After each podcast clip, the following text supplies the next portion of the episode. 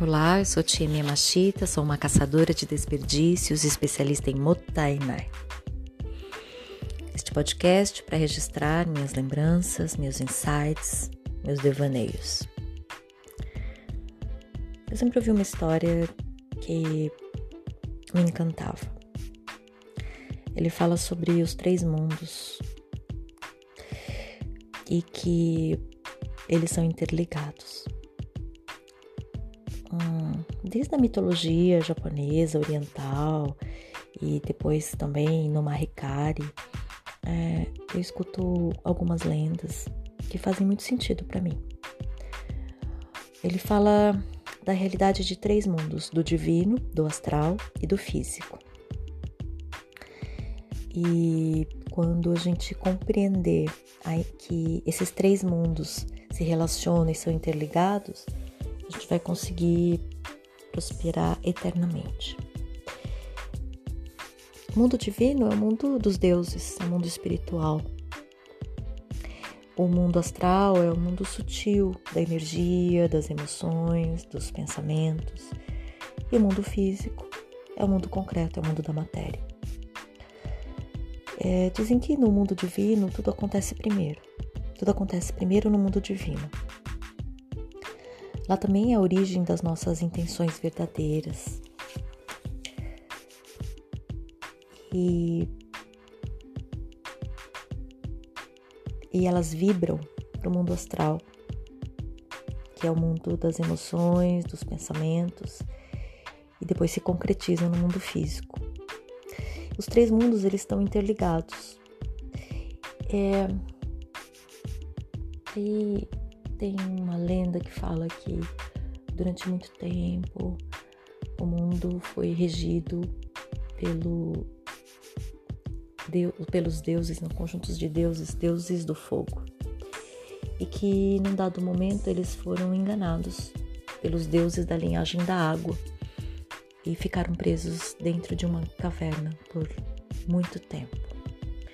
Os deuses da água são deuses que tem muitas características, entre elas a ambição.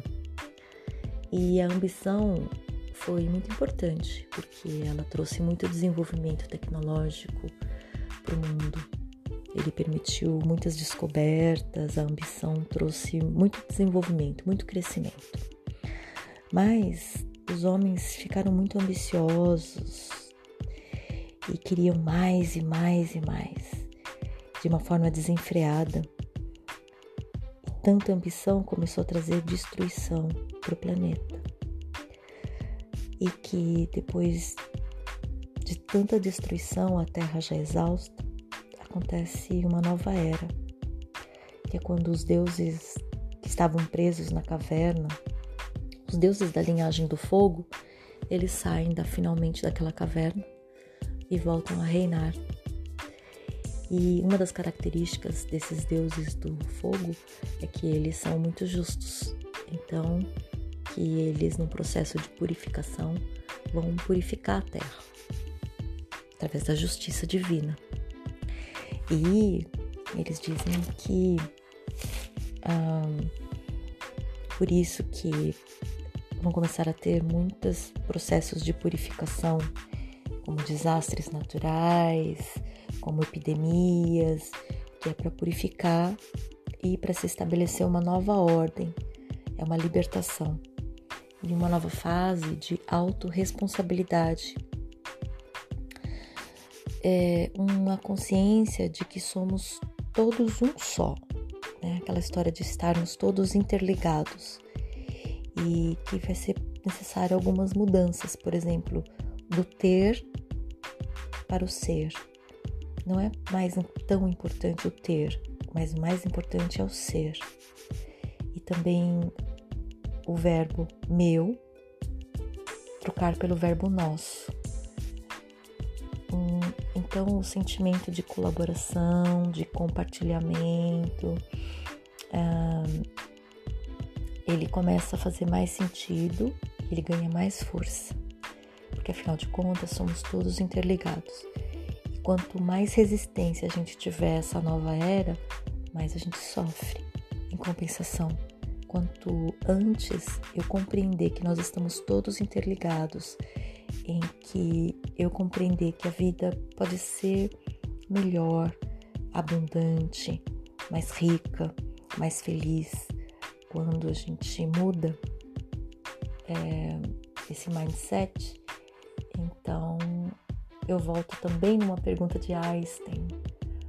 Ele fez uma pergunta: o universo é amigável? Essa é a grande pergunta. Se você acredita que o universo é amigável e se comporta como tal, ele será amigável para você. Se você acha que ele não é amigável, que ele é perigoso, ele vai ser perigoso para você. E então, essas lendas sempre me, me foram muito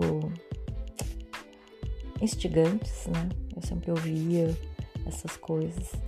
E Hoje, mais do que nunca, eu acho que elas fazem muito sentido.